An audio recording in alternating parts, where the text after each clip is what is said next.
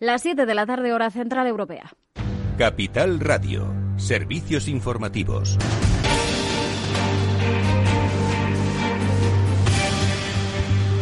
¿Qué tal? Muy buenas tardes. Eh, pues estamos pendientes de esa rueda de prensa que está teniendo lugar ahora mismo del director del Centro de Coordinación de Alertas y Emergencias Sanitarias, Fernando Simón, y el ministro de Sanidad, Salvador Illa, para informar sobre la última hora del coronavirus eh, en España. Una comparecencia que llega en el mismo día en el que la Audiencia Nacional ha rechazado suspender de forma cautelarísima las medidas aplicadas en la Comunidad de Madrid. Es decir, se mantienen esas restricciones de entrada y salida en la capital y otros nueve municipios a la espera de lo que determine de forma definitiva la Audiencia Nacional. El ministro de Sanidad ha señalado por ahora que la situación sigue siendo preocupante en España. Yo les quería trasladar que seguimos muy preocupados, que a nuestro juicio las próximas semanas van a seguir siendo semanas duras, muy duras, especialmente en aquellos territorios donde eh, la epidemia presenta más positividad, las PCRs presentan más porcentaje más alto de positividad, donde los porcentajes de ocupación de UCIs son todavía demasiado altos y donde el número de fallecidos sigue siendo también eh, muy alto. Según los últimos datos, España suma 23.480 nuevos casos y 139 fallecidos eh, por COVID desde el viernes. El país supera así ya los 800.000 casos en la suma oficial de sanidad. Fernando Simón señalaba que la incidencia acumulada es todavía muy alta. Muy altas que nos colocan en una situación todavía de, de alto riesgo. Estamos en 254 casos por 100.000 habitantes en los últimos 14 días. El objetivo no es mantenerse en 250 casos por 100.000 habitantes, el objetivo es bajar muy claramente por debajo de los 50 casos por 100.000 habitantes.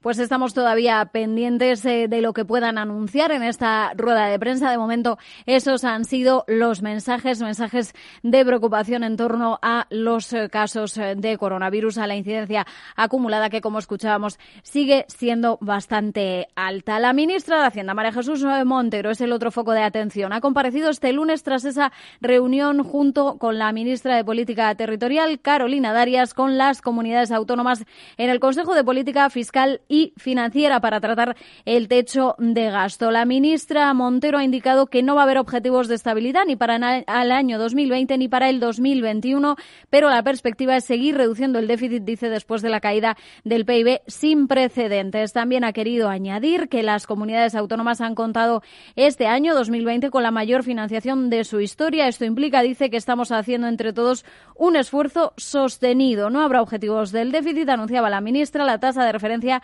será del 2,2%. Ha explicado María Jesús Montero de dónde sale esta cifra. Y, por último, engloba también el 0,2% del PIB eh, de menor financiación global que arroja también el complemento del sistema de financiación. O dicho de la misma forma que lo he dicho anteriormente, 1.983 millones, que es el diferencial entre los recursos totales que aporta el sistema de financiación del año 21 con los recursos del año 20. ¿eh? Eh, antes le he comentado que esos recursos del sistema de financiación es la suma de las entregas a cuenta más la liquidación. Sobre la suspensión de las reglas fiscales eh, para 2022, Montero señalaba que es la Comisión Europea quien debe autorizarlo. Y decirle que tendremos que esperar seguro a ver cómo evoluciona la pandemia. Si la pandemia evoluciona, como esperamos todos, de forma razonable, eh, con práctica seguridad, en el año 2022 se retomaría la senda de consolidación fiscal.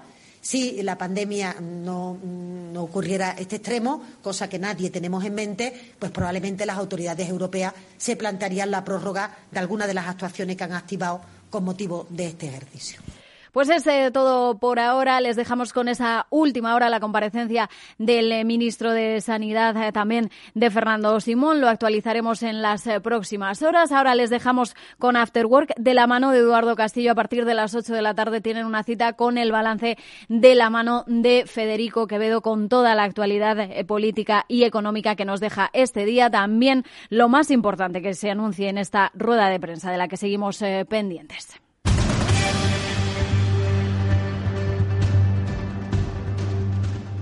Capital Radio. Siente la economía. Reiníciate en digital. Desde Fundación Telefónica queremos repensar contigo las profesiones del mañana. De manera gratuita, a través de nuestro programa Conecta Empleo, te asesoramos y ponemos a tu disposición todas nuestras herramientas y cursos formativos digitales para que encuentres tu oportunidad laboral. Reiníciate en digital en fundaciontelefónica.com. Riesgo 6 de 6. Este número es indicativo del riesgo del producto, siendo 1 indicativo del menor riesgo y 6 del mayor riesgo. ¿Inviertes en bolsa? Con XTB puedes comprar todo tipo de acciones al contado por solo 0,10%. Invierte en acciones y ETF sin costes de custodia. Infórmate en xtb.es.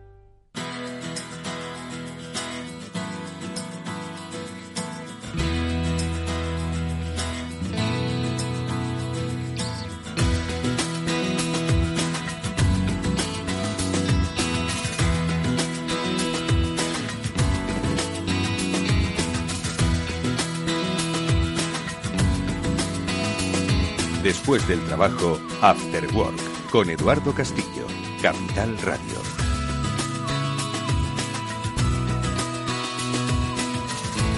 Muy buenas tardes amigos, bienvenidos un día más a esta edición de Cyber After Work, el programa de la ciberseguridad de Capital Radio, pionero en las ondas y que cada lunes o cada semana o siempre que nos escuchas a través de los podcasts eh, pretendemos acercaros la cultura de ciberseguridad tan necesaria en estos tiempos de conectividad, de conexión y de sobreinformación.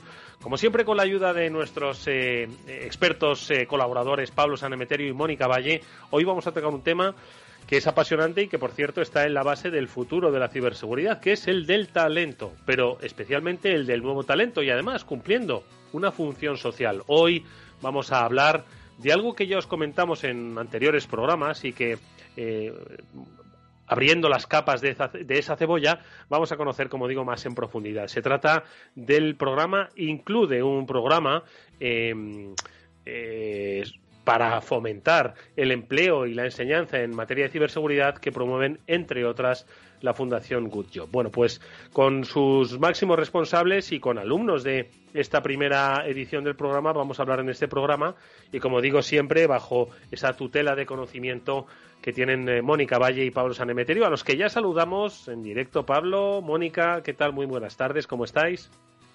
Buenas tardes, Eduardo, muy bien, todo muy bien. Hola, buenas tardes a todos. Oye, hoy hablamos de talento, pero del talento, del nacimiento del talento, ¿no? En ciberseguridad, que como siempre hemos dicho es uno de los grandes retos, ¿no? De, nuestra industria, precisamente pues porque eh, hay que decirlo, no somos poco competitivos. ¿Por qué? Pues porque otras empresas y otros países son más competitivos y se llevan a nuestro talento, ¿no? Entonces hay que ser competitivos y como diría algún que otro invitado que ha pasado por el programa y pagar acorde al conocimiento, Pablo.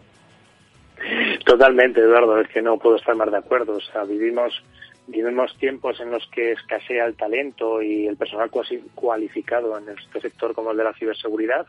Y pues como en toda otra actividad, esto entra en competencia a distintas organizaciones y cuando el talento es bueno y en, en otros sitios pues eh, se le paga más, pues suele irse hacia, hacia ese sitio, es normal.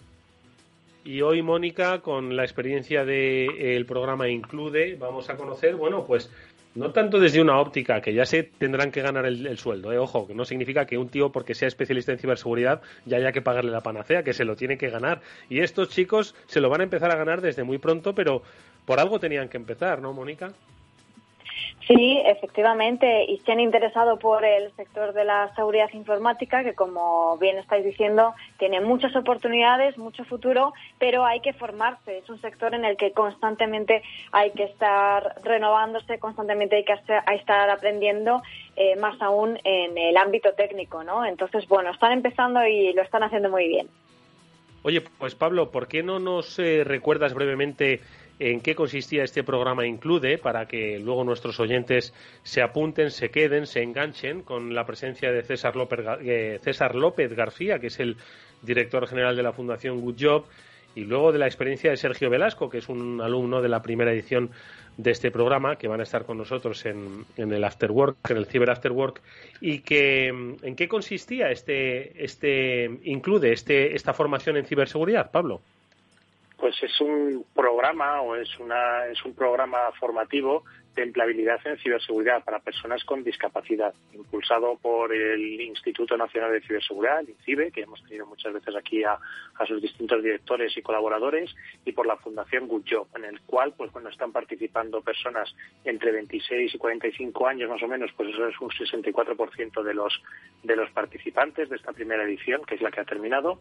y, bueno pues eh, en el que han colaborado aparte de INCIBE y la Fundación Gullo, pues la Consejería de Economía y Empleo de la, y Competitividad de la Comunidad de Madrid, eh, INCIBE, como hemos dicho, INCIBE y empresas del sector como puede ser Atos, Paz Telefónica, Cisco y Fortinet, Microsoft, Palo Alto y nuestros compañeros y amigos de la revista SIG, eh, Luis Fernández y Pepe de la Peña, junto con la coordinación académica de, Román Ramírez, que hemos visto por aquí en unas cuantas ocasiones, codirector y cofundador de, de. Entonces, bueno, y distintas compañías también que, que también las hemos tenido en, nuestro programa, como pueden ser Botech, Capgemini y S21SEC. Como ves, pues un programa público-privado de, de, colaboración en el cual pues instituciones públicas e instituciones privadas se juntan para formar a, a profesionales, a, personas que no tienen formación en ciberseguridad que vayan dando sus primeros pasitos y las empresas colaboradores, las empresas privadas que ayudan a, la contratación de estos de estos alumnos y les van incluyendo en, en sus SOCs y en sus, en sus zonas de sus distintos procesos de ciberseguridad. Bueno, pues eh, nosotros desde este Cyber After Work también queremos formar parte humildemente de este interesantísimo proyecto y lo hacemos dando voz a las experiencias que han vivido en esta primera edición, a la formación y a las muchas más que habrá en el futuro y que, como digo, van a sentar las bases del talento de ciberseguridad de las nuevas generaciones, de las próximas generaciones. Bueno, pues enseguida vamos a eh, charlar con sus protagonistas, pero antes, como siempre, nuestro repaso a las noticias. Y es que, madre mía, que Zoom vuelve a salir en esta sección.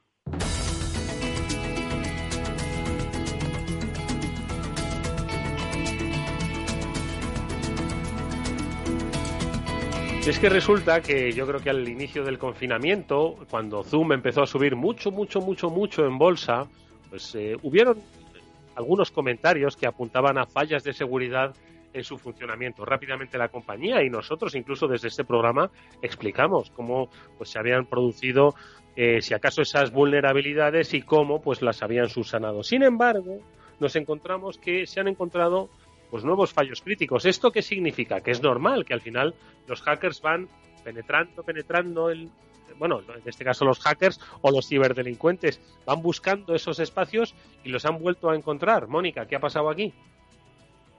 Pues en este caso, una investigación, eh, en este caso de Cisco, de Talos, de su división de ciberseguridad, han descubierto una serie de vulnerabilidades en Zoom que, como bien decías, pues estuvo en boca de todos una serie de problemas de privacidad y de seguridad que tuvieron y que bueno pues que resaltaron mucho. Debido al confinamiento se usó mucho más Zoom aumentó mucho su porcentaje de usuarios. Entonces bueno pues también había más gente mirando ese código y aprovechando de las posibles vulnerabilidades. En este caso son dos eh, fallos críticos que han detectado que están relacionados eh, con el chat de, Zoom. Eh, uno de ellos está relacionado con el chat y con los Porque resulta que los atacantes se pueden aprovechar de un fallo que tiene eh, una modalidad de enviar GIFs a través del chat. Entonces los atacantes pueden enviar un GIF malicioso Zoom no detecta que ese GIF es malicioso y entonces los ciberatacantes están metiendo un archivo con un bicho, un, archivo GIF, pero que en realidad no es un GIF, que es un malware en tu eh, ordenador o en tu equipo, en tu dispositivo. Esa es una de las vulnerabilidades y la otra vulnerabilidad, vulnerabilidad está relacionada también con el chat y nos la cuenta Pablo muchísimo mejor técnicamente porque la verdad es que tiene tela, ¿eh? Pablo, ¿qué es lo que, ¿tanta tela tiene o qué?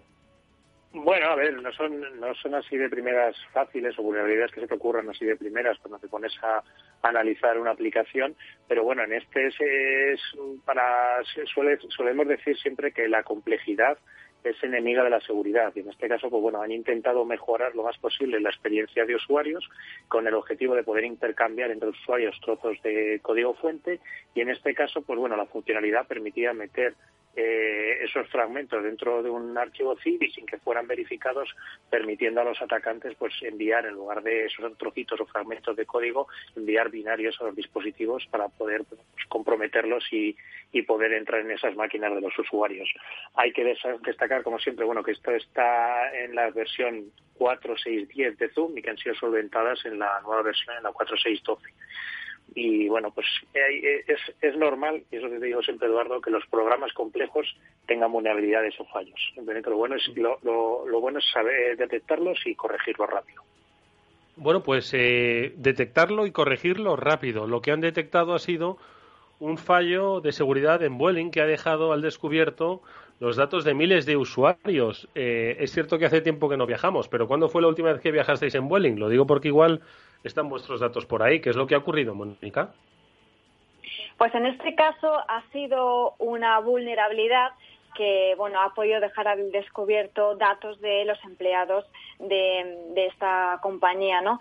Pero como hemos dicho muchas veces, eh, en este caso ha sido eh, por culpa de un software de terceros, digamos que uno de los proveedores de un software informático, en este caso de e-learning, que proveía pues eh, formaciones a distancia a Vueling y a sus empleados, tenía una vulnerabilidad y es la que ha puesto en peligro también a los sistemas de la compañía. Em, la compañía dice que, todo se ha solucionado, que ya el proveedor ha solucionado ese fallo y que en ningún caso se ha producido ese robo de, datos de los empleados, aunque es verdad que estuvieron expuestos. Pero bueno, de nuevo, otro caso en el que, como decimos, pues las empresas tienen que velar por su seguridad y también pues eh, estar atentos a posibles fallos que puedan venir por parte de proveedores o de terceros. Bueno, pues eh, eh, mucho, mucho cuidado. Pablo, ¿qué te parece a ti la noticia? Pues, como siempre, volver a estar pendientes de la cadena de suministro que tantas veces hemos hablado, que puede ser uno de los posibles motivos de, fallos de seguridad. Y me llama la atención de la noticia, por un lado, que se ha encontrado por un Hunter. Sabes que muchas veces hemos estado hablando de los programas de Bug y de los cazadores de fallos, pero en este caso un cazador de fallos. La he encontrado y, sobre todo, lo que me llama la atención es la vulnerabilidad, que es un SQL Injection, que es una vulnerabilidad que hace bastante tiempo que, en general, eh, los, los, lenguajes de programación o los frameworks de programación te ayudan a prevenirla, pero en este caso pues han debido utilizar un, un framework un poco desactualizado que no te ayudaba a prevenirla y es una la típica vulnerabilidad que damos ya por resuelta que, que nos sorprende hasta verla quizás de lo, de lo antigua que es y consiste pues básicamente en poder introducir eh, pequeños comandos de, de consulta sobre una base de datos y que te devuelvan más información de la que debería esa aplicación. Bueno, pues eh, ahí tenemos la noticia. Nadie está mm, a salvo de las vulnerabilidades y de los fallos de seguridad. Em, lo, que pasa es que hay quienes eh, lo aprovechan de manera, em, eh, digamos, lícita, ilegal, para avisar a, a, las compañías. Hacen esas auditorías, hacen esos bug bounties y hay quienes lo hacen pues para sacar dinero o para crear un perjuicio a otras compañías. Y esto pues tiene sus, sus consecuencias. Y es que tenemos una sentencia a un eh, ciberdelincuente que ha sido condenado por piratear o porque pirateó en su día la red social profesional LinkedIn, entre otras, ¿no, Mónica?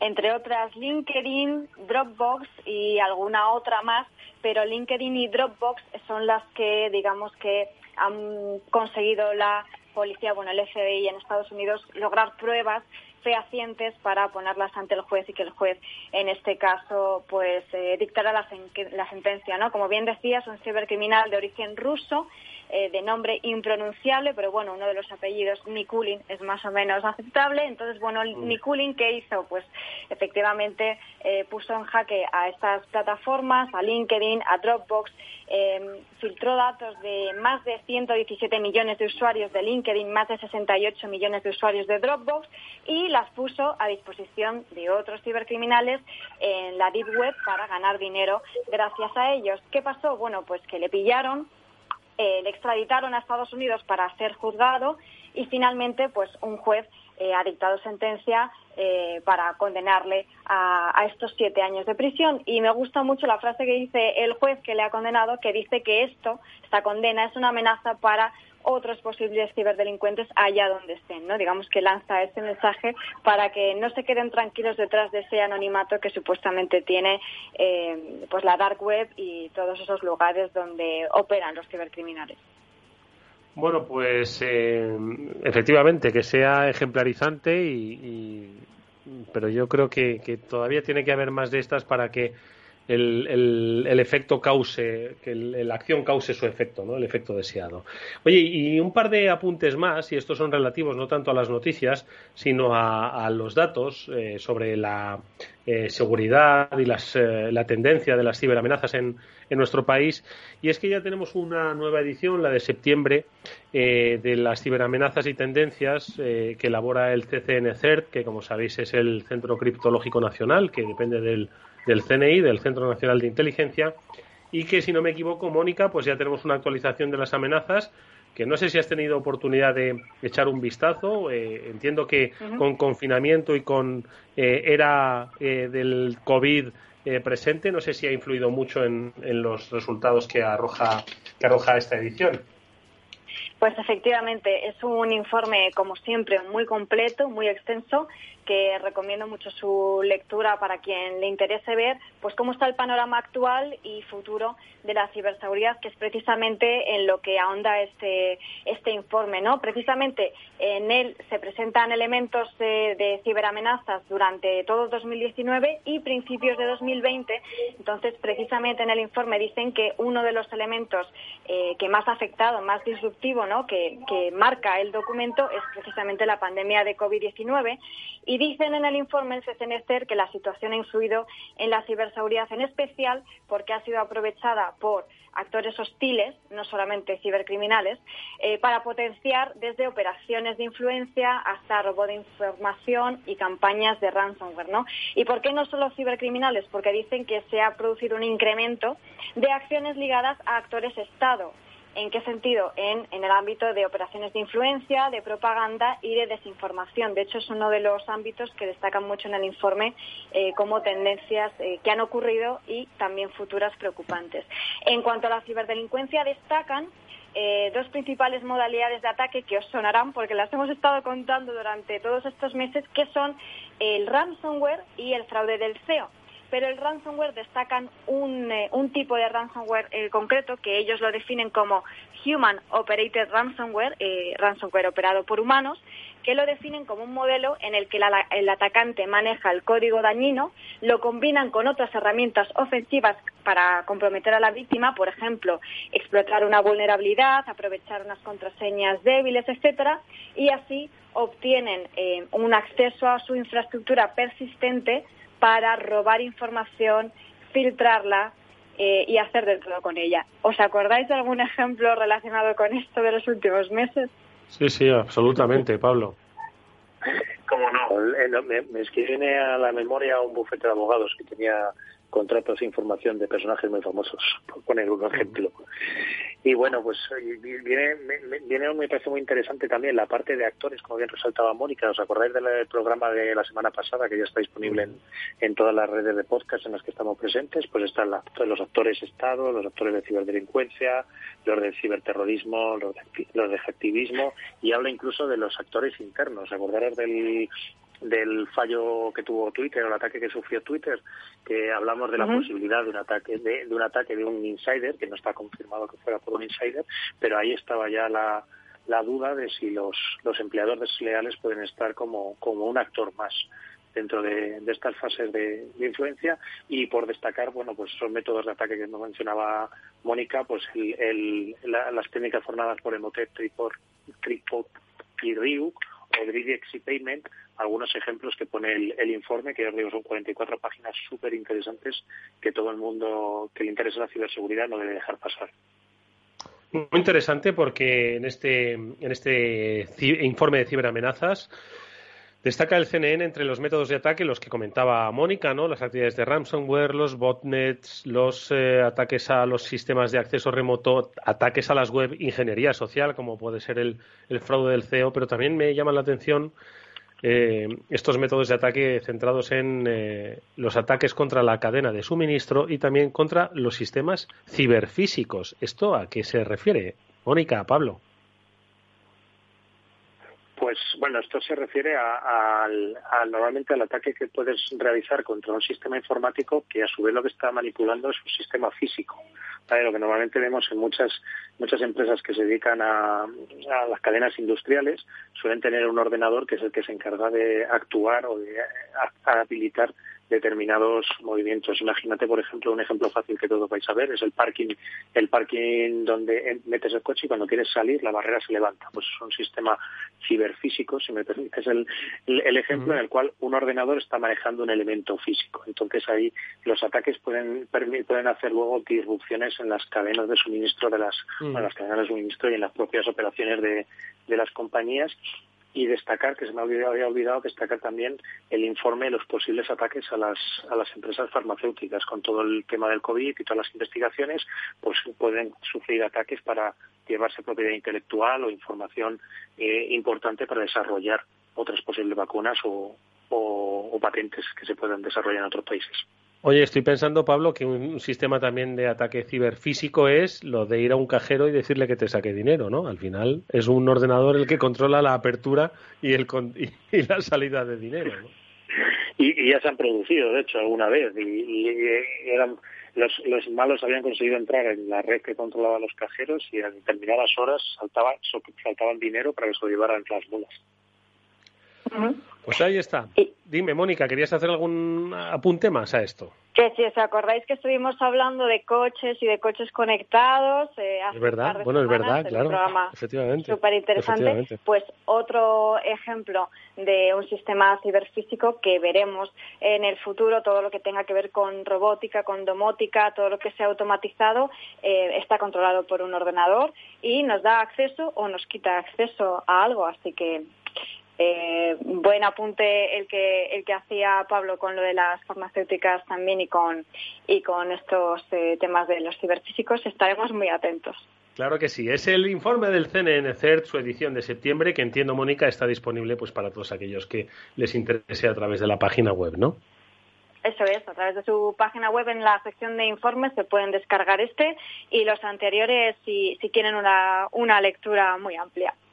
Pues ahí lo tienen, nosotros vamos a ver si esto se lo ha tenido que estudiar, pues nuestro invitado de hoy, seguro que sí, pero vamos, con muchísimo interés.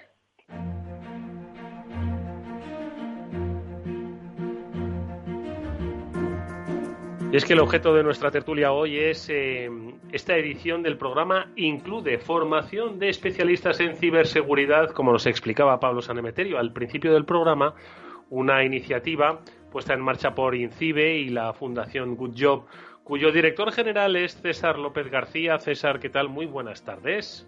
Hola, ¿qué tal? Buenas tardes. Y cuyo eh, alumno hoy destacado por nosotros, pero con unos compañeros que seguro son igual de estudiosos, es eh, Sergio Velasco Carvajal, que se ha metido en esta primera edición del programa Include. Sergio, ¿qué tal? Muy buenas tardes. Hola, buenas tardes. Oye, en primer lugar, pues César, yo me gustaría que nos hablases un poco de, cómo nace la iniciativa, ¿no? En, pleno momento en el que pues hay un debate sobre pues la necesidad de tener cada vez más, eh, más talento en el terreno de la ciberseguridad y cómo eh, pues esta, esta, necesidad no acaba de eh, verse satisfecha. ¿Cómo desde la Fundación Good Job pensáis en esto y cómo desde la Fundación Good Job decidís que el terreno tiene que ser la ciberseguridad? Cuéntanos un poco. Bueno, pues eh, realmente eh, Yo creo que tenemos algún retorno. No sé si tenéis eh, encendido. Yo no, eh, pero sí algún retorno. No sé si Sergio, buenas tardes. Sergio, ¿tienes la radio encendida? Es probable que Sergio a lo mejor la tenga encendida, no, no sé. Sergio, ¿nos oyes? Bueno, pues lo que vamos a hacer es cortar la comunicación con Sergio, que parece que es donde radica el problema, y vamos a volverle a llamar. Mientras tanto, César, ahora recuperamos la comunicación con Sergio. Y pues nada, adelante, cuéntanos desde Good Job, porque vosotros, desde la Fundación, ¿qué hacéis y por qué, como digo, os decidís hablar de ciberseguridad? Bueno, pues eh, a ver, lo primero nosotros somos una fundación sin ánimo de lucro y nos dedicamos a integración laboral de personas con discapacidad. Entonces lo que hacemos es empleo y discapacidad, es un poco el foco que tenemos, ¿no? Y hace pues como tres años más o menos empezamos a formar eh, mediante certificados de profesionalidad en seguridad informática a profesionales, a personas eh, con discapacidad que estaban en situación de búsqueda de empleo. Pero duraban cuatro meses los certificados de profesionalidad y luego cuando eh, intentábamos eh, introducirles en el mercado laboral, en la plantilla de empresas ordinarias, a través de nuestros centros especiales de empleo, pues nos costaba mucho porque no era muy apreciada esa titulación. O, la persona tenía un background muy potente en ciberseguridad o, era complicado el, que pudiéramos encontrar un, puesto de trabajo. Entonces, eh, bueno, pues casualmente, o no sé si casualmente, a través de Román Ramírez, eh, le dio un premio a la revista SIC y la revista SIC nos lo cedió a nosotros ese reconocimiento y nos sentamos un día a celebrar ese gesto que habían tenido con nosotros pues por, lo que estábamos haciendo un poco en ciberseguridad, ¿no? O en seguridad informática, mejor dicho, con nuestros certificados. Y ahí surgió la idea un poco de darle un giro a, la orientación que estábamos haciendo, acelerar un poco la capacitación, acercar los contenidos a lo que las empresas realmente estaban valorando y estaban apreciando y, y, bueno, pues buscar un poco apoyos en todo lo que es la cadena de valor. Lo primero que hicimos fue hablar con INCIDE eh, INCIDE pues eh, le gustó mucho y lo apoyó desde el principio, nos ayudó a, diseñarlo, firmamos desde la Fundación Mucho un convenio con ellos y luego pues estuvimos hablando pues con Telefónica, Atos, eh, S21C, Capgemini, Botec, una serie de empresas eh, para un poco ver cómo, cómo veían esto, ¿no? Y al final eh, realmente montamos este, este programa que ha iniciado lo hemos iniciado este año con una edición en mayo, estamos ahora con la segunda en septiembre y ese es básicamente el origen que hay que decir, y ese reconocimiento vaya, ya lo saben, pero lo recordamos, el estilo que Luis Fernández y Pepe de la Peña, editores de la revista SIC, tienen, la verdad, con, con, la vida y con el sector. Hay que, hay que decírselo y hay que reconocérselo.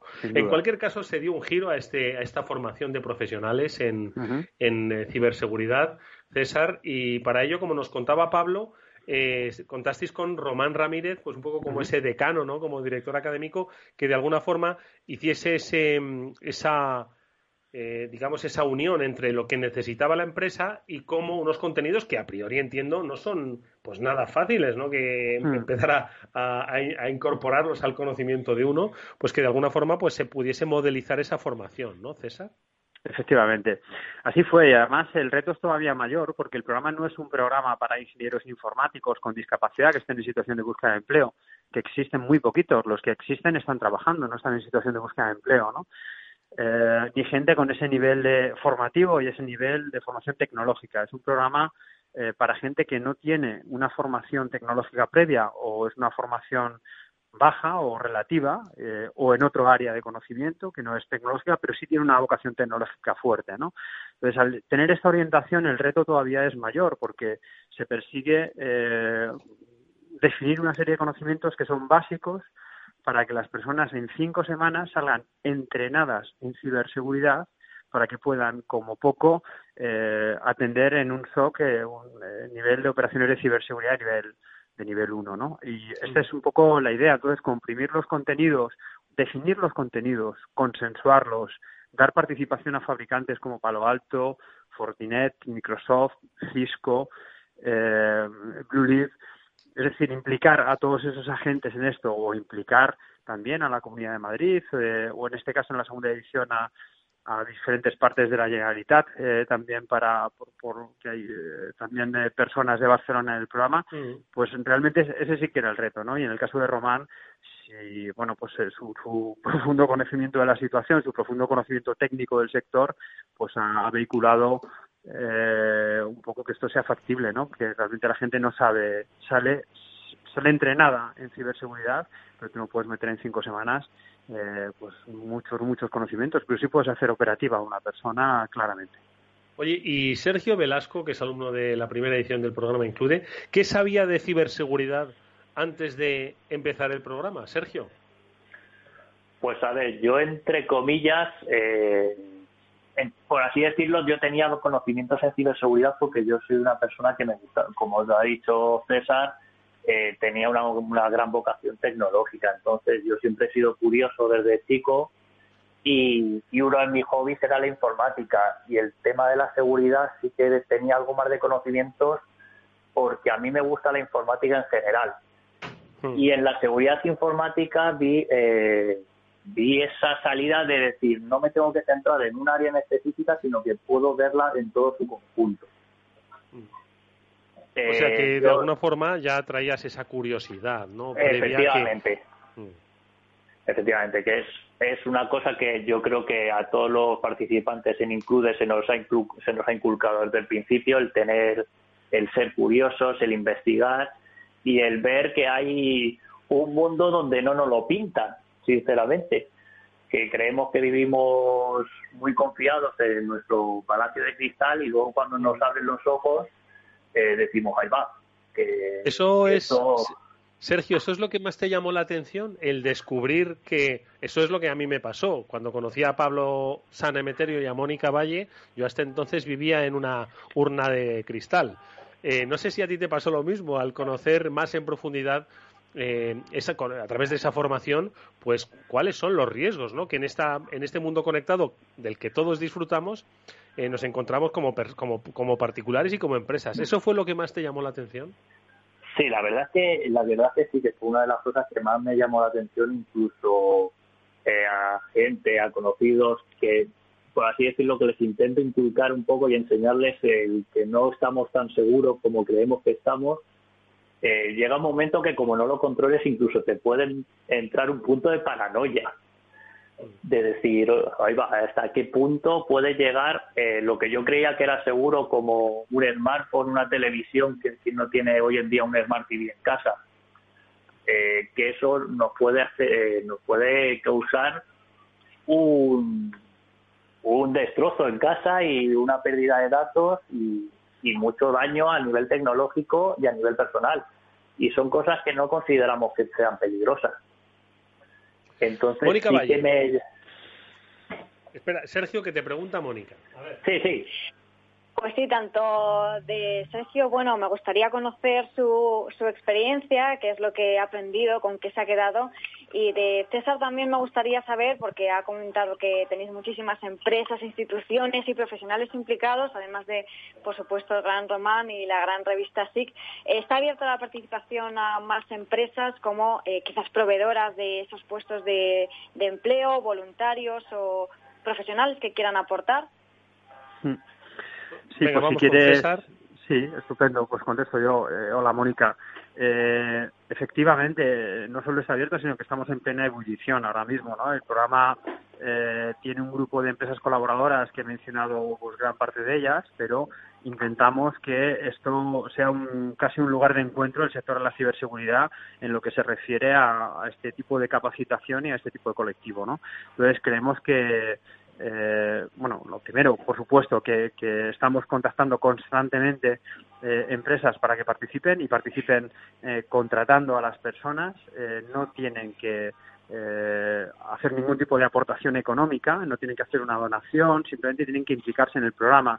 Nosotros haremos la formación. Si estas empresas, aparte de un poco de tener la potencial contratación, eh, de personas pueden aportar voluntarios, que son profesionales que puedan ayudar a impartir las clases o a tutorizar eh, a los participantes, ayudarles a un poco a asentar esos conocimientos eh, durante la fase de capacitación, que como ya decía antes dura cinco semanas, eh, y por supuesto que, es bienvenido. Nosotros tenemos dos fórmulas de participación. Una empresa llamamos, un perfil de empresa llamamos empresa Includer, que es una empresa que tiene un grado de compromiso de contratación pues muy fuerte, como la ha tenido en esta primera edición Telefónica y Atos, que se han comprometido a contratar a 10 participantes del programa, cada una de ellas. Y luego tenemos empresas colaboradoras que pueden contratar al menos a una persona del programa, ¿no? Eh, la contratan la fórmula de colaboración es trabajando junto con nuestros centros especiales de empleo y, especialistas en integración laboral eh, que van a estar acompañando toda esa situación. Es decir, no se trata de coger una persona y meterla en un centro de trabajo y ahora ya está, sino que nos tenemos que asegurar durante nueve meses que esa persona arraiga. Y cuando todo eso está más o menos asentado, eh, la persona pasa directamente a la plantilla de la empresa ordinaria, de, las, de estas empresas colaboradoras, y, ya está, ¿no? Este proceso o este programa eh, habrá cumplido su misión con esa persona si eso ha acabado de esa forma. Así que sí, sin duda eh, estaremos encantados que, se acerquen todos aquellos a los que no estamos llamando, que estamos intentando eh, acercarnos a todos. Oye, pues Sergio, eh, eh, ¿cuál es ahora mismo tu situación? Aunque tienes que dar respuesta a Mónica ahora, eh, que es lo que más te ha marcado de este programa, pero, pero ¿cuál es tu situación? ¿Estás trabajando? pues yo, yo actualmente estoy trabajando a través de, gracias a la Fundación Good Job, justo es una de las empresas colabora, colaboradoras que dice, que ha comentado César, yo estoy en S21SEC como operador de nivel 1 en, en el SOC que está aquí en Madrid. Ah, fantástico, fantástico. No está nada mm. mal. Y la empresa no, está nada mal, ¿eh? no, no, no, vamos, no, no me puedo negar, digo, no me puedo quejar lo más mínimo. Oye, ¿qué es lo que, como decía Mónica, qué es lo que más te ha marcado de, de, este programa? Eh, porque has dicho que tomaste conciencia ¿no? de, una realidad, ¿no? que es la que quizás deberíamos eh, tomar todos los, los que usamos lo digital. Pero aparte de eso, ¿qué más? Eh, ¿Con qué te quedas de este, de este programa de cinco semanas? Pues sobre todo me quedé, eh, como ha dicho bien César, en la parte formativa que se busca el que una persona sea operativa a nivel de un, de un puesto de trabajo en ciberseguridad, que tenga unos conocimientos clave, el que se, les, se le abra la, la capacidad de investigar por sí mismo y el que sea operativa.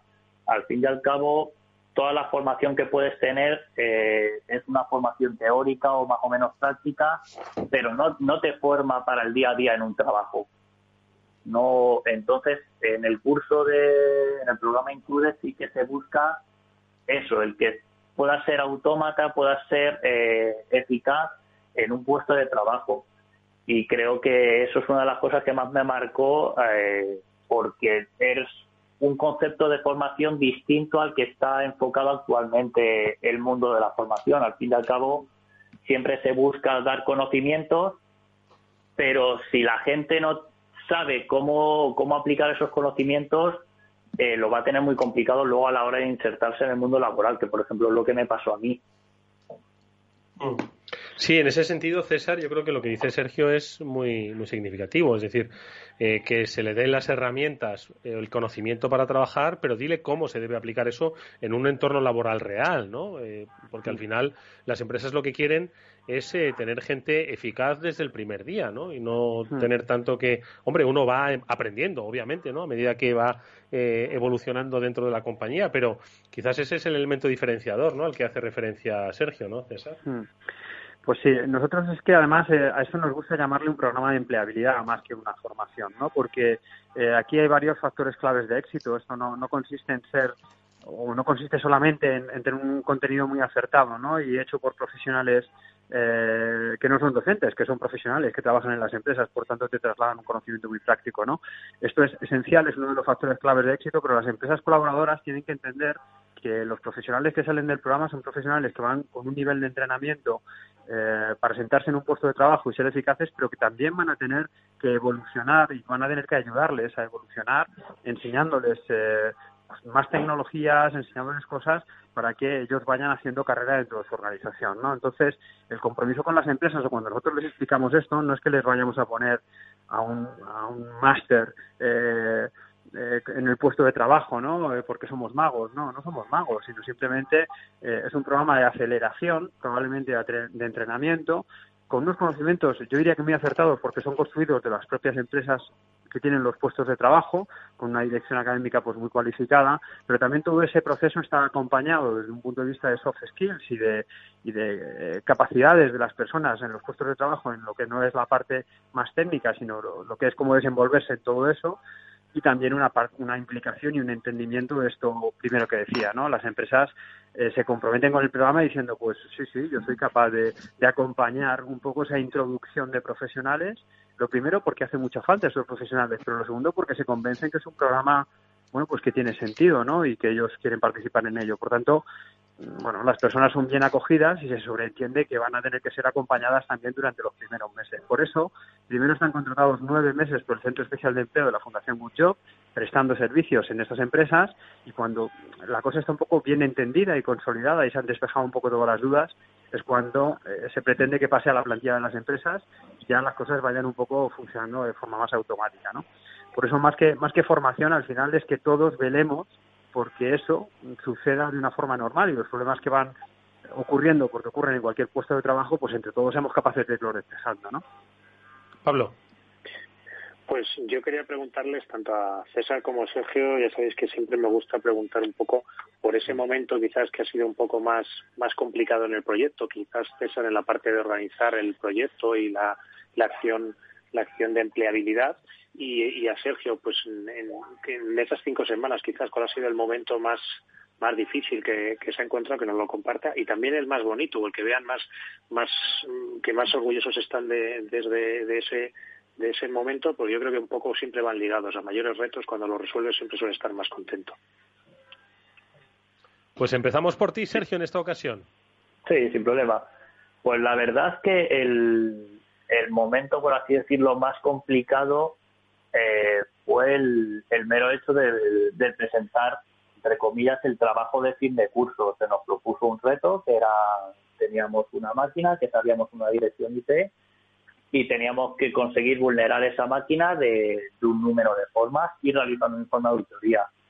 Al fin y al cabo, yo sí que había hecho mis cosas por mi cuenta a nivel de a nivel de hacking y de practicar con máquinas, pero no deja de ser un reto el ponerte delante de un sistema que no conoces y decir, tengo que sacar esto, esto y esto porque, porque es mi trabajo, al fin y al cabo en ese momento es mi trabajo y sí que es verdad que, como ha dicho Pablo, eh, la dificultad va unida a la satisfacción. En el momento que ves que todo lo que has ido aprendiendo lo puedes llevar a cabo, una cosa que a lo mejor hace cinco semanas no, no te veías capaz de hacerlo, eh, con mayor o menor ayuda eh, consigues vulnerar una máquina, saber dónde están sus vulnerabilidades, saber cómo una persona externa puede atacarla y realizar un informe para que una empresa sepa a qué atenerse y que no y que puede mejorar en ese sistema. Entonces sí que es verdad que el punto más complicado, que es el enfrentarte al reto de que ya estás solo, eh, también es el más satisfactorio al ver que todo lo que has aprendido te sirve para solucionar ese problema que se te presenta que en un momento dado no, no hubieras podido hacer. Y ese es el, oye, si yo esto me lo sé, ¿no? los cinco primeros segundos son de nervios y los restantes minutos son de decir, oye, vamos a ver si esto me lo he aprendido, ¿no? Eso es. César, y en ese sentido, lo que preguntaba Pablo, la adaptación ¿no? de una materia mm. tan compleja, ¿cómo la habéis planteado? Mm. Bueno, pues eh, es curioso porque nosotros empezamos a diseñar esto antes del COVID y, y, bueno, en teoría era una formación presencial la que íbamos a hacer, ¿no? pero bueno, como consecuencia de la situación de la pandemia, pues giramos el, programa y lo giramos hacia una capacitación online y lo que al principio parecía que podía ser un problema, pues lo convertimos en una fortaleza, la verdad. Eh, eh, hablamos con todos los intervinientes, hablamos con las empresas eh, colaboradoras, bueno, incluso con los voluntarios, etcétera, se lo propusimos a todo el mundo y todo el mundo lo vio muy, muy, fue muy receptivo al, al cambio, al movimiento organizativo y lo hemos hecho pues con una formación online eh, a través de pues una plataforma de comunicación como la que utilizamos todos ahora mismo eh, con máquinas virtuales que creamos también para que ellos pudieran trabajar contra ellas y desde ellas y, y bueno pues eh, hemos ido aprendiendo también en esa primera edición sobre todo porque añadimos una serie de tutorías bueno todos los participantes tienen una preparadora laboral asignada y es una persona que debe tutelar todo el proceso no entonces realmente eh, bueno, pues eh, fuimos un poco eh, abordando eh, ese, cambio de formato y funcionó muy bien. Y tengo que destacar dentro de todo esto, tengo que destacar pues la función de los voluntarios y de esto Pablo pues sabe bastante, ¿no? Yo creo que uno de los factores clave que encontramos en todo esto es que los profesionales de, este mundo, de la ciberseguridad, han visto o han puesto buenos o han visto con buenos ojos el, programa y su aportación es clave. Es decir, el el interés que se están tomando, el grado de implicación que se están tomando con todos los participantes es eh, pues muy muy relevante y realmente es lo que ha mantenido mucha de la vida del programa, ¿no? Cuando la gente recibe pues ese ese apoyo, pues es que todo es muchísimo más sencillo. Yo he visto cosas realmente asombrosas de, pues de apoyo y de interés para que la, gente funcionase y arraigase los conocimientos, ¿no? Hasta tal punto que ahora en la edición que hemos empezado el 21 de septiembre, que terminamos ahora a finales de octubre, a finales de eh, sí, empezamos el 21 de septiembre, acabamos a finales de octubre. Bueno, pues también hay un montón de voluntarios que están, que pertenecen a estas empresas colaboradoras y que están eh, poniendo, bueno, pues, se ve en todas las clases mucho interés y están siguiendo a los alumnos para que realmente, pues eh, ya digo, cojan los conocimientos. Así que Ah, ah. mm, no ha sido muy complicado. ¿A cuántos alumnos tenéis, César, en esta nueva edición? En esta nueva edición tenemos a 60 participantes. Que son, no está eh, nada mal, ¿eh? Está muy, muy bien. Son 25, son 27 de, 28 de Madrid, 12 de León y Valladolid y 20 de Barcelona. Esa es la configuración que tenemos para esta edición. Y bueno, pues esperamos, por tanto, tiene que haber, necesitamos empresas de Barcelona con las que estamos contactando ahora para que, eh, y algunas ya hemos hablado con ellas, para que sean futuras contratadoras o acogedoras de estos participantes, por supuesto también de Madrid y bueno, pues en, en León y en Valladolid pues exactamente igual. Pablo, ¿cuál es el papel del voluntario? ¿Tú cómo participaste? Cuéntanos. Pues, a ver, yo tuve dos, dos participaciones, participé de dos formas. Por un lado, fui formador de, de Telefónica, en el cual pues les conté a los, a los alumnos un poco cuáles son los servicios de, ciberseguridad que ofrecemos desde Telefónica, los más importantes. También les conté algunos más, un poquito más en detalle. Les conté también un poco cómo es un SOC, qué, qué es lo que se van a encontrar en, un SOC el día que se sienten a trabajar en una organización y eso es toda la, la actividad de voluntario quizás más, más centrada en la parte formativa. Y, y la otra acción que tuve, pues colaboré como un hacker al día en el que les conté un poco pues mi experiencia y mi, y mi carrera profesional. Y aprovechando pues esta, esta pregunta que me has hecho Eduardo, yo les quería preguntar a, sobre todo quizás a Sergio un poco que nos contara qué, qué le pareció esta actividad de un, de un hacker ¿Qué le al pareció día la y- charla de Pablo? Eso. no, la de Pablo no, más bien la de los demás. ¿Y, y cuáles son los que más le gustaron? No, la verdad es que eh, la iniciativa de un hacker cada día, cuando nos la contó Román al principio, eh, yo desde el principio lo vi como una iniciativa muy, muy buena. Porque quieras que no, no es lo mismo que te cuente, eh, vas a hacer esto, en tu día a día vas a hacer lo otro, no sé qué, a que una persona, un profesional que está trabajando todos los días y al que le tienes disponible, te vaya y te cuente, pues mira, mi trabajo es este, yo hago esto, eh, dentro de este mundo se puede hacer esto otro, tienes estas posibilidades. Entonces es una forma de que a un alumno que a lo mejor que no tiene eh, expectativas o que no sabe en lo que se va a encontrar el día de mañana, tenga de una forma mucho más cercana el conocer laboralmente eh, cómo va a ser su trabajo. Porque al fin y al cabo, eh, lo que decía Pablo, en la formación en sí eh, tienen un tiempo determinado para explicar muchas cosas, entonces tienes que ir adaptando según vaya funcionando el grupo. En las charlas de un hacker para día sí que se podían explayar más en contarnos su experiencia en el mundo de la ciberseguridad y su forma de trabajar y lo que te ibas a encontrar trabajando. Entonces sí que lo vi una, una iniciativa muy interesante por eso, por el acercar a una persona que no tiene conocimientos el qué va a hacer en el día de mañana. Eh, César, eh, ahora mismo eh, eh, son 60 los que están participando en esta nueva edición, que como dices comenzó el 21 de septiembre, eh, de cara a finales de octubre. ¿Cuál es un poco la previsión que tenéis, el ritmo de ir eh, poniendo en marcha y poniendo promociones de, de Included? ¿Vais a pues hacerla un poco como quien dice en, en serie? Porque bueno, la, la eficacia eh, por lo que se está demostrando es altísima. Entonces, eh, ¿cuándo está previsto una nueva edición, ya que esta está comenzada? ¿Y cuál es, eh, qué sé yo, la oportunidad que tienen quizás gente que nos esté escuchando, conocidos suyos, de poder optar a una de las plazas? Ujú. Pues eh, efectivamente, no, no vamos a industrializarla porque creemos que la personalización eh, del programa es otro de los factores claves de éxito, es decir, el hacer seguimiento uno a uno y el, hacer una gestión del caso ¿no? en, cada una de las situaciones. ¿no? Pero sí, vamos a hacer, tenemos previsto hacer tres ediciones la, la- el año que viene. Nuestra idea es eh, pues enero, abril eh, y septiembre, más o menos. Nuestro objetivo es eh, más o menos tener a unas 150 personas, eh, intentar colocar a 150 personas al año en los próximos tres años.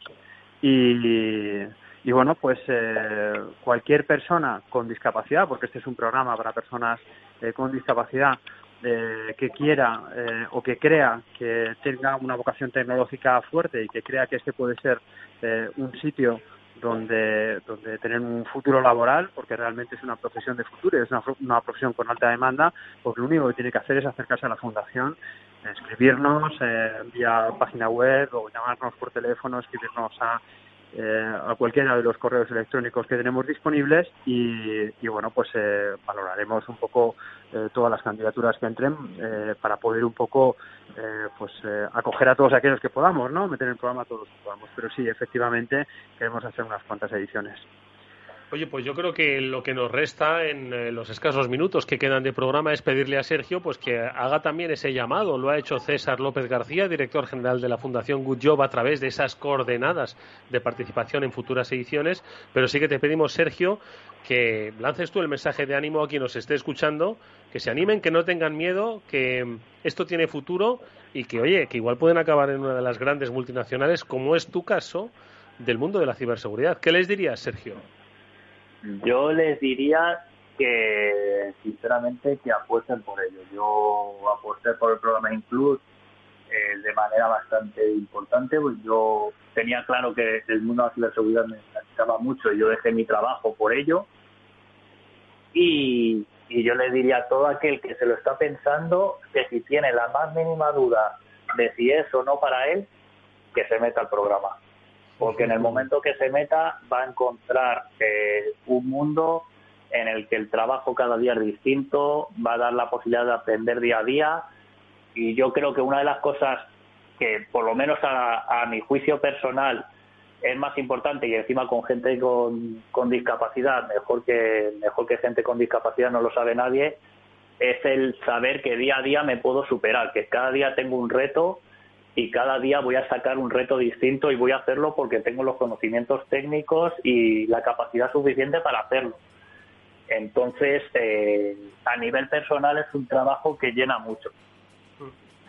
Bueno, pues eh, ahí está la recomendación de alguien que empezó este programa siendo alumno de la primera edición de Include y ahora lo despedimos como un profesional de nivel 1 en ese 21 SEC, una de las empresas más reconocidas del mundo en ciberseguridad. Sergio Velasco, muchas gracias y enhorabuena por ese trabajo. Que sean muchos los éxitos futuros en la vida y, por supuesto, en el mundo de la ciberseguridad. Y hasta muy pronto. Muchísimas gracias a vosotros. Y a César López García, el director general de la Fundación Good Job, gracias por habernos acompañado estos minutos y enhorabuena por esta iniciativa, por haberla puesto en marcha y por haber logrado que os acompañen tantos eh, eh, responsables tantas empresas de primer nivel como habéis demostrado en, este programa. Gracias, César. Un fuerte abrazo.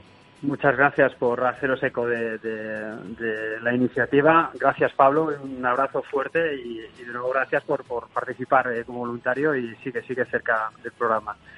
Gracias seguirá, seguirá, seguirá, seguirá. Y seguirán también muchos más. Pablo Sanameterio, Mónica Valle. Muchísimas gracias, amigos, como siempre, por este fantástico programa. La semana que viene es fiesta, volveremos en unos pocos días más, pero bueno, para entonces tenéis los podcasts que recopilados eh, por esa mano fina de Pablo Sanemeterio os hablan del mundo de la ciberseguridad. Pablo y Mónica, gracias amigos. A vosotros. Gracias, Eduardo. Nos vemos mañana. Hasta mañana, amigos. Adiós.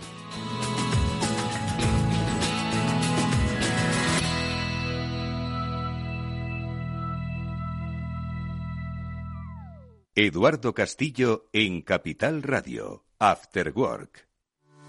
A la hora de invertir, la diferencia entre la convicción y la palabrería está en el grado de compromiso que eres capaz de asumir.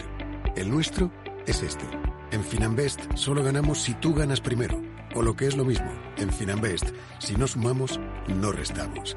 Conoce todas las ventajas del Result Investment. Tienes mucho que ganar. Finanbest, tú ganas.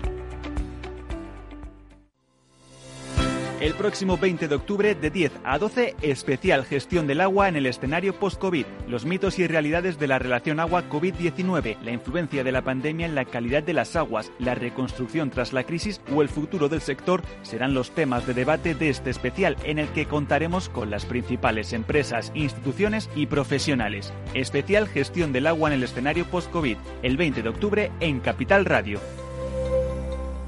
Con la colaboración de Suez.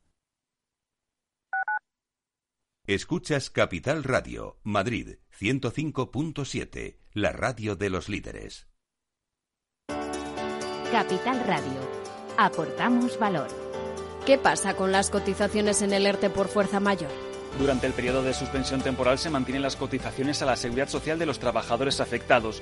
Las empresas pueden pedir a la seguridad social la exoneración para que se haga cargo la administración en el caso de un ERTE por fuerza mayor.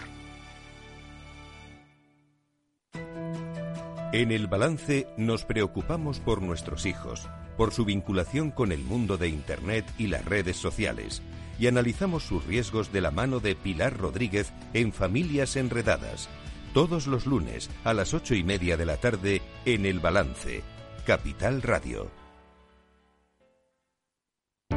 Para personas inquietas, Capital Radio.